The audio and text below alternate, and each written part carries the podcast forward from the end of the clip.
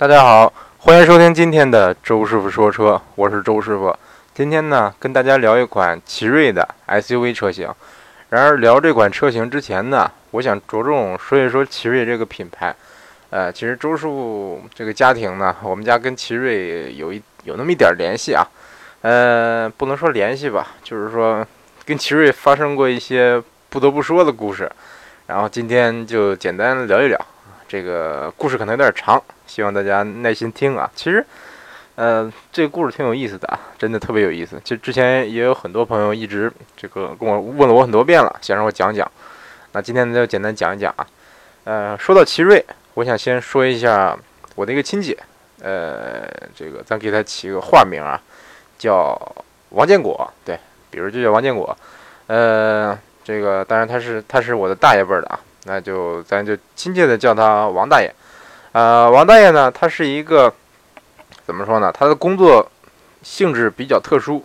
这个其实他这这他人生经历也是比较特殊啊。他的很多事儿其实不不能拿出来说，就是一部分涉及国家机密，一部分太敏感，还有一部分这个特别复杂。那我简单说吧，他之前这个。最早是在大学当老师，在很早很早以前啊，然后这个后来进了一个这个比较比较怎么说呢，类似于 FBI 的这么个部门啊，叫这个我不说这个部门的名字了，反正就是相当于中国的 FBI。然后在这个这个部门工作过一段时间，工作了大概十年吧。然后这个后来发现这个有点厌倦了这种官场生活，然后就决定说，哎。我还是辞职吧，去找一个自己喜欢的工作。然后辞职以后，这个在一个大学当教授。然后这个基本上是十年以前吧，十多年以前，十四五年以前吧。这个他准备买第一辆车，因为之前这个他出门基本上都是打的。然后我记得我小时候大概上六年级的时候吧，小学毕业的时候去找他玩去。然后当时他带我们去去爬山。然后就租了一辆面包车，红色的面包车啊，大概就是，可能是五菱之光这样的吧。然后司机带上，带上我们几个人加一块儿凑了六个人，然后就就走走走。其实其实有不少越野路面啊。当时这个司机还趟过一条河，就是直接开这个车想从这个河上渡过去，结果走到一半发现水太深了，然后中间它熄火了，这个这个车就放能进水了，然后就。后来又又是大修，又是怎么着怎么着，反正挺复杂。到后来他发现说，这个整天租车或者说整天打的，这个其实开销也不少，还不如直接买辆车。当时在这个大学哈，呃，没有人买过车，他是第一辆，那不是第一辆，他是第一个想想买车的这个那个学校的大学老师啊。当时包括院长、校长什么的都没有，都没车。然后他就买辆什么车呢？买了辆奇瑞。呃，这个是具体什么车型我还真忘了啊，是是是东方之子还是什么？我我我记不太清了，反正是买了辆奇瑞，当时这个花了几万块钱吧。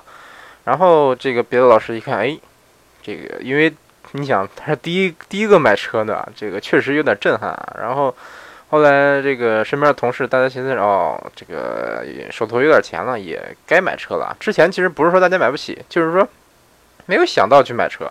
就比如说周师傅吧，我我我这个是不是有人老说六十套房是不是？假如说啊，我假如说我真有六十套房，我想买个飞机，是不是？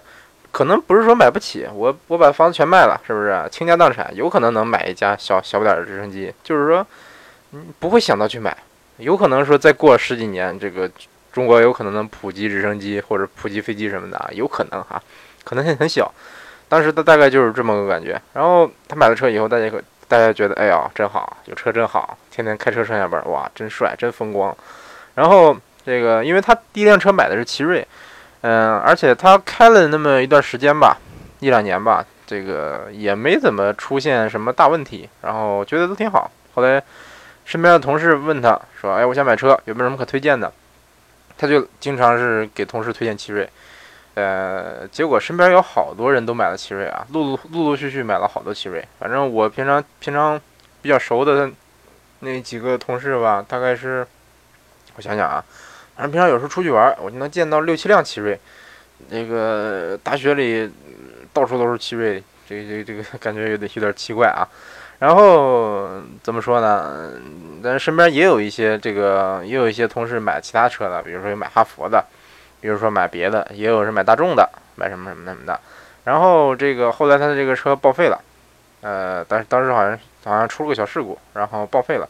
然后换车的时候，他又换辆奇瑞。其实当时他已经有点想去买个合资车了。当时看的飞度，后来一看，哎呦，飞度要九万，呃，干脆还买奇瑞吧。然后又买了个奇瑞。然后那时候奇瑞已经降价了，配置反而更高了。他买了个奇瑞 A 五，然后这个 A 五开到现在吧，一直开了十，开了十年吧，十多年吧，可能有十年。然后十六万公里。呃，说实话啊，这个出现过各种各样的小毛病，然后大毛病也出过，发动机大修过两次啊。然后他身边那些同事发现，之前买奇瑞那些同事发现，哎呀，这个别的同事有当时有买大众的，有买老，有买老速腾的，有买这个别克的，买英朗的，有买君越的，然后有买雅阁的，有买卡罗拉的，发现哎。人车开着都觉都觉得不赖啊，而且这个还是合资车，开着倍儿有面子。自己的车这个也多多少少出出现出现点问题了吧？这个也有换车的打算，然后有的人就换车了。嗯，然后这个其实说实话，当时当我我我听说说这个身边人都买，他是推荐身边的人都去买奇瑞的时候，我就觉得说，哎，这个可能有一点不妥，因为说当时的奇瑞确实是基本上就是奇瑞质量质量最差的那那段时间。嗯，这个品牌刚成立也没太长时间，然后造车工艺有待提高，所以说这个我当时对奇瑞的印象就不是太好。然后当时这个王大爷的这个奇瑞呢，开了段时间，开了大概有八九年吧，就是在前年还是去年的时候就开始这个就是开始出现比较大的毛病了。之前也就是说，呃，这儿坏那儿坏，是不是换个换个零件修一修，基本上能修好，不影响使用，能正常开。然后大修了一次，就是当当时就是回回老家的时候，高速跑到一半，突然间哎，这个不知道怎么回事啊，反正啊不对，先大修了一次，然后这个出出现问题，大修一次以后，然后修好以后，跑高速的时候哎拉缸了，然后这个当时离我们离我们老家还有那么几百公里吧，三百公里，然后我们这边就直接开车过过去给他们拉回来了，然后这个车是。我后来我忘了怎么处理的，当时好像是这个快过年的时候吧，反正反正我也记不太清楚了。后来这个车好像是一共大修了两次，然后大修前其实我开过一次啊，这个大修前开过一次，然后这个上次上次回国就是大修以后又开了一次，感觉大修以前我去那真的是没法开啊，这个档位特别难挂，然后这个车的发动机的声音非常诡异，就是觉得。这怎这这这就反正就觉得很奇怪，包括这个现在修完以后我再开也还是觉得有点别扭，就是说，嗯，反正就是开的非常不顺手，感觉不是太好开，而且这个车空间特别小，非常小，嗯，我我坐后排就脑就是脑袋根本直不起来，基本上我只能坐前排，要不开，要不坐副驾驶，然后配置也也基本上没什么配置，有这个坐后视镜是电调的，嗯。就这一个配置了吧，也没天窗，反正反正这个配置也不算高啊。然后这个这段时间，他应他是因为这车实在是不想再修了，而且，呃，差不多也该报废了，也开了十几万公里了。哎，我想吐槽一下，这个同同样对比一下这个，比如说其他一些合资品牌的车，它可能开十五六万公里就没什么事儿，但是它这个。呃，也不知道为什么就经常大修。然后后来我跟群里的很多人讨论过这事儿然后群里有一个老奇瑞车主，他说啊，这可能是他的这个他这个车第一批车，所以说质量不好。后来的奇瑞质量都挺好的。但是我之前这个打滴滴打到过三次这个奇瑞的车，嗯，然后这三个司机跟我反映都是说奇瑞车质量不好，说有小毛病。然后有有个司机给我反映说，他这个车这个发动机也也坏过，修过。然后反正大体就是给我的感觉就是感觉这个车质量质量不是太好，因为这个，嗯，同样是你跑滴滴的，有有有开这个雪铁龙的，什么世嘉、爱丽舍，有大众，有开有朗逸，有这个新捷达什么的。然后当然包括当当时老捷达，那更不用说了，也有这个什么丰田花冠什么的。嗯，包括日产阳光，人都反映说没什么问题，都也也都是跑了二二十几万公里，三十二十大几万公里的都有了，我感觉车况也还行。嗯，但是说这个为什么说它那款奇瑞就出了这么多问题呢？但是有可能是质量问题，就有可能是它这个它这款车是不是有问题？那咱不说它的奇瑞了，然后他这个发现这个车实在不想修了，他就想换辆车。然后前段时间也也我们也一块讨论过，他的这个预算是他想说预算十五万，然后买一辆合资的 SUV，那就是唯一的要求啊，就是一个怎么说呢，就是坚决不要国产，这是这这是第一个要求啊。然后说他想要个 SUV，因为平常没事出去玩啊，约个野啊什么的。然后想要空间大一点，舒适一点，然后这个隔音好一点，呃，然后要合资的。然后这个他看了这个 X2V，看了 C2V，看了奇骏，嗯，我给他推荐的就是 C2V 和奇骏，因为这个你像 X2V，说实话，嗯，隔音不好，这个我估计他应该是没试驾还是怎么着，反正他他跟我反映说说觉得奇骏的这个噪音比较大，跑高速的时候。嗯，然后这个其实他这个预算也可以看看逍客啊。其实他十五万的话，无论是落地还是裸车，其实买奇骏、买 CRV 都不够。但是他表示好像是这个可以再加预算啊。反正我们一块我们一块试了这个逍客，他自己试过奇骏，然后没有试 CRV。嗯，试了这个马自达 CX 五。嗯，然后他表示说，CX 五感觉还行，就是预算不够，感觉有点贵。然后他有点有点倾向于这个 CRV 和 XRV 啊。奇骏他觉得噪音噪音有点大啊，确实这个奇骏是跑高速的时候风噪比较大。我之前试驾的时候没有开过那么快啊，好像确实是是噪音稍微大一点。嗯，但是但是我觉得说这个 CRV 的 噪音也怎么说呢？它未必会好。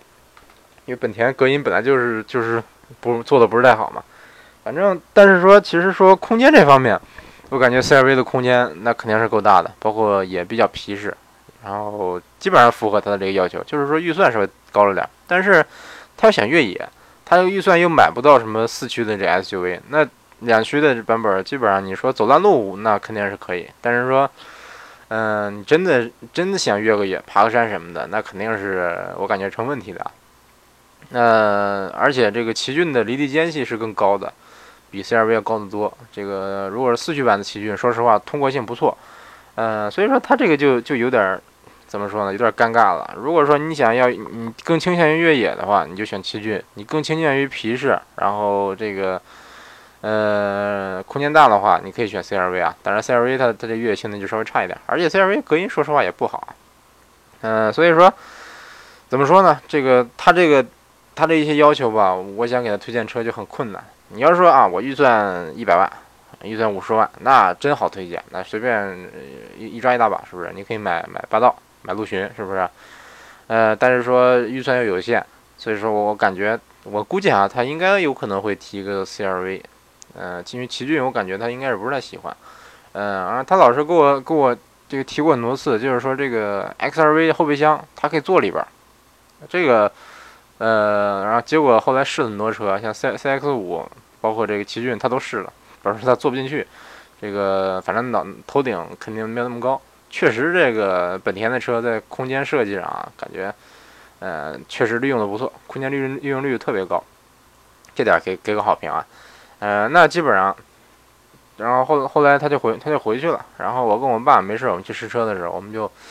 呃，有就帮他偶尔帮他留意留意啊。我自己后来觉得说，这个你像东风风度的这个 MX 六，就是老奇骏的那那款，老奇骏挂东风标的那款车，其实说实话，我觉得挺合适的啊。就是说我后来我爸觉得说这款车太老了，觉得说外观内饰也都不好看，嗯，然后我爸是不是太推荐？但是我比较清楚这款车老奇骏的底子，它越野其实相当相当好。嗯，而且油耗也不高，二点零的，你像市区开也就九个油不到，高速开的话七个油，这个说实话油耗挺低的啊，而且空间也大，而且也皮实，啊，就是有人说这个说老奇骏现在你虽虽说这个挂东风标吧，它也不是说就换个标那么简单，说它有有减配，有各种各样的这个这个这个压缩成本的这个嫌疑哈，这个我相信这肯定的，但是你想。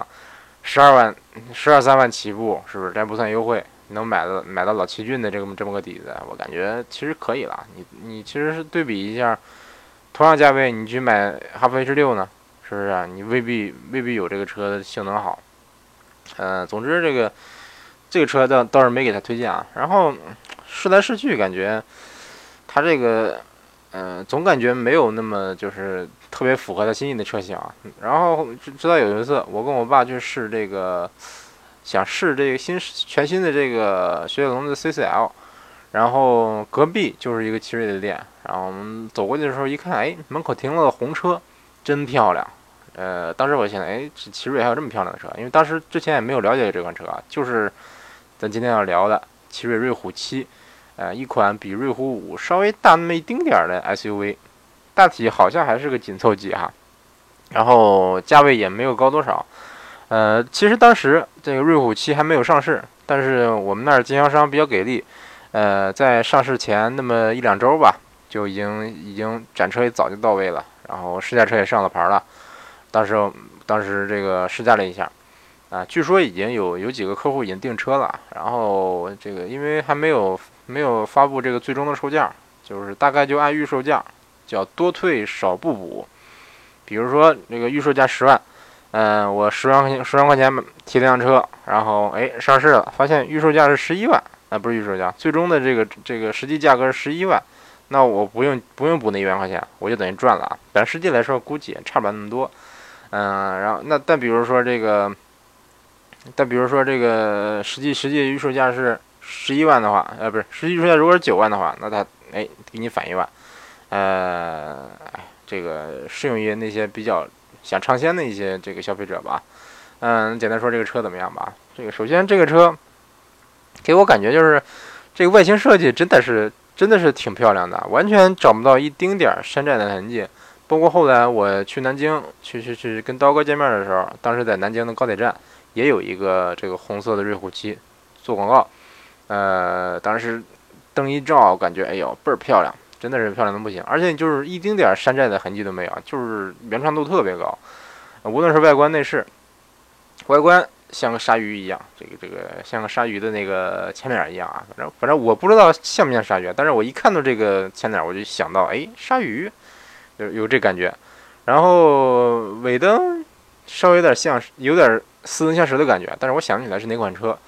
内饰的话，说实话，我挺喜欢啊。这个设计的，无论是这个设计感呐，做工用料都不赖。然后一坐进去，首先开门，我看到这个它有一个迎宾灯，就是打出一个一排字母啊。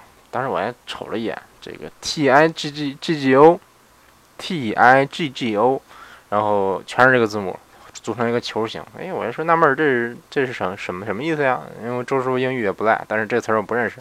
后来一想，哎，没准就是瑞虎的这个英语，嗯，大概应该读成是。有的朋友可能问，哎，读 Tigo 还是读 Tiger？我觉得应该读 Tiger 啊，因为这个，比如说老虎，大家都知道 Tiger 是不是？这个它叫 Tiger，就跟 老虎有点像啊，应该是有这个意思吧？啊，也可能是什么什么拉丁语或者什么语里的这个老虎的意思啊，有可能。反正设计这么个迎宾灯，给我的感觉就是多学了一个英语单词，那未必是英语啊。反正多学了一个单词，然后坐进去以后，这个首先这个车的座椅特别宽大，是一个类似赛车的那种桶型的座椅啊，就是反正特别运动。但这车开起来并没有那么运动。总之座椅我想给满分，因为周数比较高嘛，坐很多车我可能肩膀那儿这个感觉承托不是挺好。但是瑞虎七这个我坐进去感觉贴合度还不错。然后液晶仪表是中间有一个液晶屏。两边是两个两个指针仪表，呃，还行，就是液晶屏档次感感感觉稍微差了一点儿。然后内饰棕色的这个皮子缝线，做工不错，用料比较考究。然后这个挡把前面有一个凸出来的一个设计啊，就是 我我不是太能理解，就是像一个，嗯，反正大家可以可以搜一搜内饰图啊，就是反正我看着不是太喜欢的这么这么个设计，突出一块儿，倒是挺个性的。然后空间、舒适度什么的都中规中矩，都不错。后排的空间挺大，坐着还感觉还行。呃，配置也还挺高的。然后当时就说试驾一下吧，嗯，就试驾了一下。当时试的是这个2.0的，嗯，CVT 的，好像是顶配啊，好像是啊，反正2.0这个 CVT 的版本。嗯，这款车如果是一点五 T 的，其实我比较想试一点五 T 的，因为之前试这瑞虎五的时候，感觉动力不错。这款车瑞虎七比瑞虎五并没有重太多，所以说我估计，呃，动力也不赖啊。但是这个一点五 T 的没有自动挡，然后就试了二零的。说实话，首先开起来给我的第一感觉就是特别肉，肉的不行啊。但是你说我就是市区开，我时速不超过六十，嗯嗯，那勉强够用啊，反正是相当肉。但是。呃，怎么说呢？这点我感觉也可以理解啊。嗯，因为正好前几天试过这个东风东风风度的 MX 六，这个 MS 六这个2.0发动机就比瑞虎五2.0强太多了，强的太多太多了。但是你看2.0的这个长城哈弗 H 六，或者说你看2.0的这个，比如说博越，比如说其他的车型啊，比如说这个长安的那 CS75，动力都没有多强。所以说，呃，CVT 的版本配个2.0，这个动力我感觉可以理解。毕竟说买这个车，可能没多少人对动力有那么强的需求。然后这车给我印象最深的一点就是它底盘感觉不赖，你走走一些烂路，感觉这个整个底盘的扎实感、这个厚重感呢挺好。嗯，我们当时走了一段拖板路，呃，搓不是拖板路，呸呸呸，搓板路，大概有那么几百米吧。然后基本上时速四十通过，不会有多么强的不适感，挺好。当时我觉得说，哎，这这车其实你真走点烂路也可以哈，就是说你别真越野，但是走烂路我感觉没事儿，因为这个明显感觉这个悬挂行程特别长，而且悬挂挺软，嗯，支撑也不赖。然后这个当时销售还给我演示 ESP 的时候，我有点，我现在有点怀疑这个奇瑞的销售的水平了。当时他说，哎，咱试 ESP，哎，我但是他停车了已经，我说，哎，你停车了你想怎么试？他就在一个丁字路口，然后把这个 方向打死，然后全油门，让他车绕圈圈。我说 你这你这么试，你能试出 ESP 的什么来？哎呦，但是我也不好意思拆穿他啊，我就就就只能说比较配合他这个说好，真稳，这这才是 ESP 该有的感觉。呃，装出我没有怎么开过车的样子，但是。确实，我不能不能上来跟他说，哎，我已经我已经试过二百款车了，是不是？那人家问，哎呦，你试二百款车，你干什么的呀？那我我一说，哎，露馅了吗？是不是？人一一听知道，哎呦，原来你不买车呀？那可能是不是？好，总之，呃，这点不是太满意啊。然后你像零到一百的加速没有试，因为加到一百挺困难。然后刹车试的是，感觉还行，挺稳的。啊，总之这个车开起来感觉一个是好开，舒适好开，然后配置也不低，嗯，反正感觉家用够了。如果说这个你不考虑说，如果说真的是这个现在奇瑞的质量有跟之前那些年比有这个明显提升的话，我感觉这个车其实家用可以啊，甚至我都有那么一丁丁点儿想买，有一丁点儿一一点想买了。意思是说，假如说实在那什么的话，买买了这车我也。能接受，也不会跳楼，对，大家能接受这样。但是，嗯，怎么说呢？估计相信大多数朋友买肯定是买手动的啊。呃，我之前也说过，很多自主品牌它的手动变速箱匹配的不是太好。包括之前我我跟我爸还聊呢，他说：“哎呀，咱之前试的那个那个陆风叉七，不对，不是叉七，叉七还行，试的试的陆风叉五。对，之前他跟我说对陆风印象不错，结果我们去试了试这个陆风叉五。”一点五 T 的这个五 AT 还是六 AT 啊？不是，呃，五速手动还是六速手动版本？忘了。让我爸开了一圈，然后我爸说回来说这这车手动挡是什么玩意儿啊？这你白给我也不要啊！我说为什么呀？白给你还不要啊？是不是？周师傅周师傅是比较怎么说呢？我这性格是你只要你白给什么我都要，是不是？无论是锅碗瓢盆，是不是？白给我肯定要。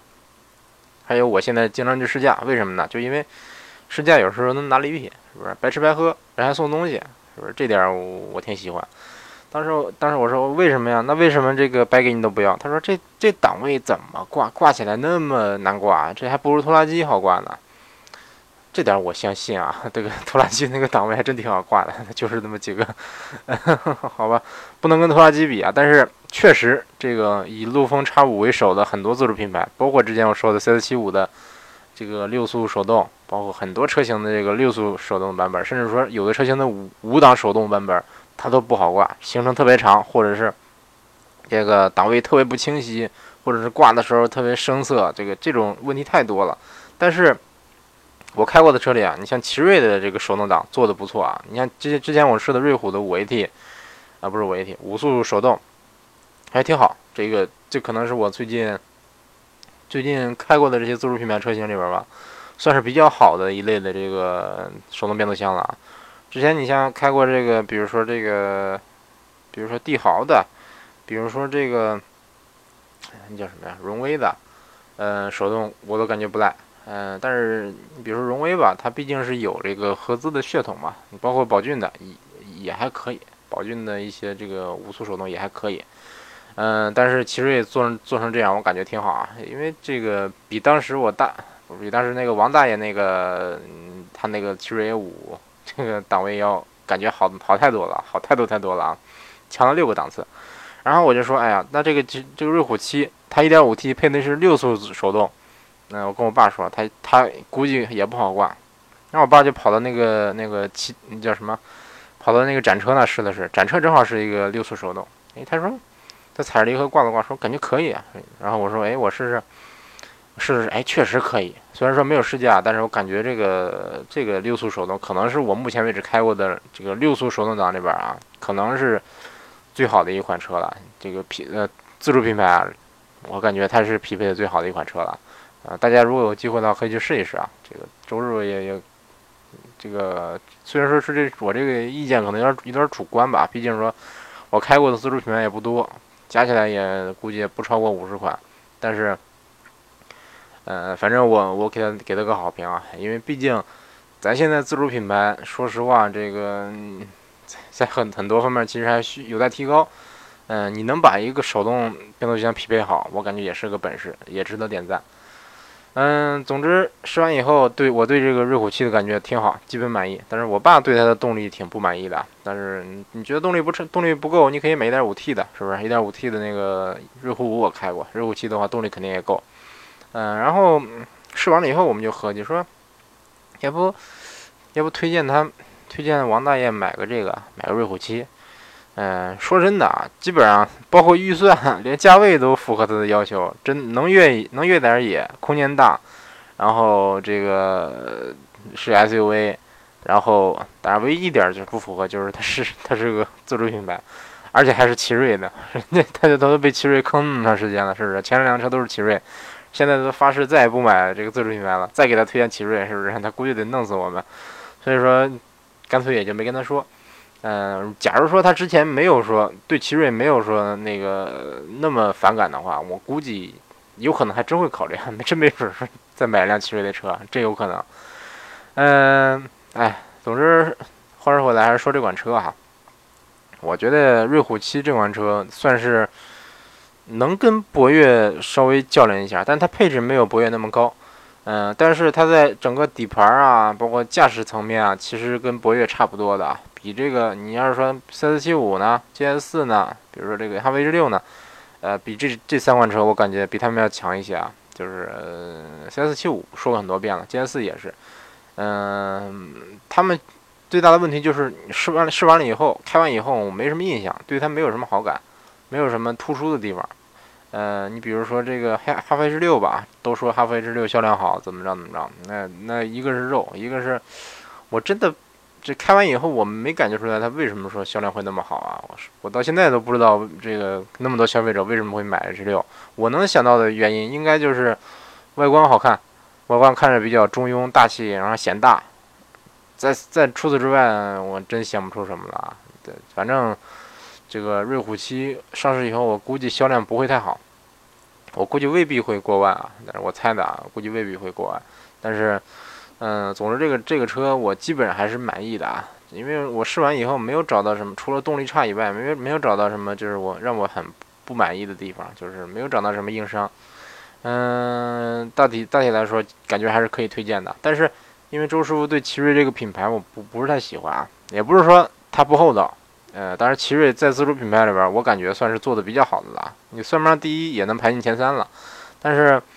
嗯，鉴于我我家跟奇瑞的这个关系吧，就是那个王大爷他这个前两辆奇瑞的这个经历，我总觉得说对这个奇瑞这个品牌有点不不放心。之前奇瑞这个当然这很早以前了，零四年，奇瑞和长安还是吉利忘了，呃，参加过这个欧洲的这个 ENCAP 这个碰撞测试，当时奇瑞也参加了，然后后来我我查出来当时碰撞那个测试的视频啊，得了零分。一般来说，其他的车型撞的话，它基本上 A 柱是完好的，当时这个这个车是这个撞了撞了以后，它这个别说 A 柱了，B 柱就没了，嗯，C 柱是完好的，这个 C 柱是完好的，是这值得点赞。嗯，然后当时其实其实这个当时王大爷买的啊，就是这一款，就是当时的那一款，就是碰上碰上测试得零分那一款。呃，后来想想真的挺害人的，幸亏说那时候当时这个当当时也出了事故，但是说事故没有说那么严重。呃，不然的话，我感觉可能后果还是挺严重的。所以说，也当然有有人说啊，这这是十年前的碰撞了，现在的这个自主品牌不是这样了。呃，这我相信啊，现在自主品牌在这十年间的进步是突飞猛进的，放在世界上任何一个国家，你都把把他们吓一跳。包括国外的媒体也承认，包括我记得 Top Gear 做这个自主品牌的专题的时候，还说中国用了这么短时间就进步到这样，那你再过十年，中国品牌会发展成什么样？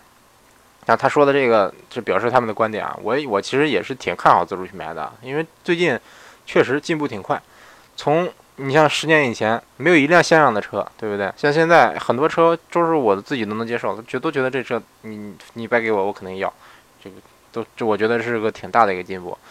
嗯，但是刚才这个碰撞测试的这个事儿，我不是说现在的这个自主品牌不安全，我就是说正好当时零分的这款车让王大爷买了，而且他正好还碰这个还正正好出了个事故，所以说你你对自主品牌的这个嗯。怎么说呢？口碑是一个特别大的一个影响啊。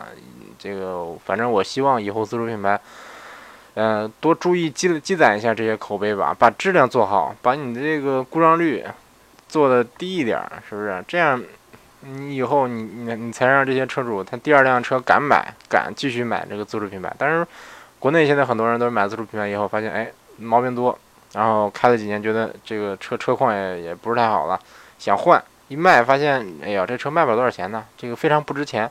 然后也有钱了，想换合资品牌了，换换完了合资品牌，哪怕是一个不是太贵的一个车，你比如说他之前开奇瑞，开几万块钱的奇瑞，他第二辆车，比如说换个捷达，比如说换个朗逸，他都可能赞不绝口，都觉得哎呀，以后可别别买自主品牌了，对不对？他可能会跟他的亲戚说啊，以后你也别买自主品牌，是不是？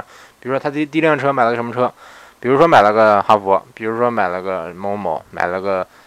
众泰是不是？他可能说：“哎呀，这个会跟亲戚说，哎呀，咱这个我这么多时间出过什么出过什么毛病，怎么着怎么着？结果最后一卖，哎，赔了多少多少万，可能大家都不太敢买了。我感觉现在自主品牌面临的就是这么个问题：你先把质量做好，再说这什么什么这个嗯外观内饰的设计啊，什么新技术呀，这那的，是不是？又是请什么设计师啊，又是在那调教的呀？我感觉这些都是次要的，当然是是好事儿。”对不对，现在这很多自主品牌开起来，感觉是很像合资车，就是甚至说有超过合资车的。但是，嗯，我感觉你如果质量不过关，反正对我来说，我我算是比较了解车的这么个人了吧，我也不是太敢买，不是太放心。嗯，哎，总之今天就是简单聊一聊奇瑞的这款车啊。嗯，哎，总之，奇瑞瑞虎七这款车，我个人还还比较喜欢，嗯，还比较喜欢啊。嗯，目前为止这款车在我的这个，比如说，在我开过的 SUV 里边吧，嗯，自主品牌 SUV 里边，我算是对它比较满意的这个几款车之一吧。一个是博越，一个是瑞虎七，就是给我的感觉印象比较深。啊，排名的话，那那我个人给它排个名吧。第一名我排博越，第二是瑞虎七，第三是，呃，第三是 GS 四。然后第四是 CS75，第五是哈弗 H 六，第六是众泰 T 六百，嗯，哦，还瑞虎五呢，是不是？来，哎，算了，这个太难排了。其实这哎，有关排名这个事儿，我感觉它不能量化，它只是说这个一个一个我主观的观点。再说了，这个我可能现在这么排，过一会儿我一想，哎，要不把 GS 往前提一点，或者往后提一点，这是不是？或者哎，我一想起来，哎，我还试过那款车，忘了忘了排进去了，是不是？所以说，我我感觉，嗯，大家可能之前有人跟我说过，说，哎呀，CS 七五在，是 CS 七五吧？好像是啊，CS 七五在七十家的某某横评里得了第一，蒙迪欧在七十家横评里得了第一，然后明锐在汽车家里这个评分里得了第一，然后我说，这个他他横评，他是用他自己的这个评分这个基准，而且他用的是只是当时他们试的那款车，比如说哪怕一款车来一个最低配的1.6手动的明锐，来一个最最顶配的 1.8T 的明锐，你说他俩得分能一样吗？得分百分百不一样啊，光配置就不一样嘛，是不是？配置不一样，动力不一样，然后刹车成绩也不一样，那。这个同款车型不是同一个车型，不同的配置，它的这个得分就会差很多。所以说我感觉大家不要相信排名，排名这个东西是不是？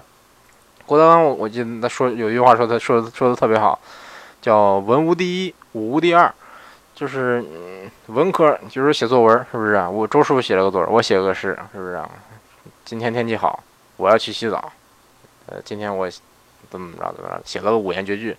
那个谁谁谁写了？哎。今天天气热，呃，我想打扑克，嗯，明天要下雨，嗯，反反正他他写写的五言绝句啊，是不是？但都这两两两两首诗写的都倍儿烂啊。但是说你评分是不是？评委评委打呀，这周师傅这我打一分吧，那个打两分，是不是？可能那个人得分就比我高。那比如说我换换一堆评委，可能就给我打分高一点，对不对？那这个是不是评评价只能是一个主观的评价？但是说。你要说打拳击，俩人叭叭叭，是不是都是五十公斤级的，都是八十公斤级的？打完以后把一个打趴下起不来了，那是那是那个没有没有趴下那个人肯定就是第一啊，剩下那人就第二位，是不是？这个很很好评价。包括评价一个车加速快不快，这个好评价。当然这个其实也有水分啊。我你你测加速时加加速成绩的时候，你是在哪测的？在水泥路面测的，还是在这个柏油路面测的？是不是？是在当时室温多少？但是这个车是什么车？车车是一个很新的车，还是个跑了八十万公里的老车？是不是？包括你当时加的什么油？你加的是不是乙醇汽油？加的是九九十二还是九十五？呃，包括地面温度多少，空气温度多少，这这都有影响，是不是？不同的地方测，不同的时间测，它的成绩可能不一样。包括不就如果是手动挡吧，那不同的人开，它成绩都不一样，对不对？你像让让个赛车手开和让个新手开，新手他是不是还轻抬离合慢给油呢？还轻抬离合不给油呢，那那成绩肯定肯定不一样，对不对？那就算是大家的这个测试条件都理想，就是光测加速一个，这个这个是一个可以量化的基准，是可以排排名的，是不是？比如说 B 级车里加速谁谁最快？比如说迈腾最快，还是嗯还是速派最快？是不是？还是谁谁谁最快？是不是？比如说你像三系快还是 A 四快？这加速快慢成绩是可以排名的，但是说你真正开起来的感觉。我感觉不是太好排名的，但是说，嗯，大体来说，这个你是可以去评价。所以说，很多时候我感觉，这个您有一些这个，无论汽车网站还是汽车媒体啊，他们的一些一些评评分方法或者是这个评价评价标准吧，我个人是不是太好认同的？嗯，也希望大家尽量少这个，怎么说呢？别太当回事儿，就是不这个，您可以看一看，做一个参考，但是别把他们测的这个结果当真理。嗯，有关一个车好坏，您还得亲自去评价，您得亲自去试驾，是不是？这个车，比如说隔隔音好不好，那别人说了不算，你自己去试试。你觉得说隔音好，觉得说路噪不大，可以接受，那就可以买。你要自己觉得说啊，自己觉得接受不了，那你买了以后肯定不会满意，是不是？不管说别的别的车评人怎么说，比如说我我说这个这个某某车隔音不好，说说的隔音好，别人说的隔音好，那你你自己一一试，觉得哎我就是不喜欢这个隔音，那你也别买，是不是？哎，今天不小心又说多了啊。嗯，大概录了个三十八分钟。嗯，总之感谢大家收听这一期的周叔说车，下期节目再见。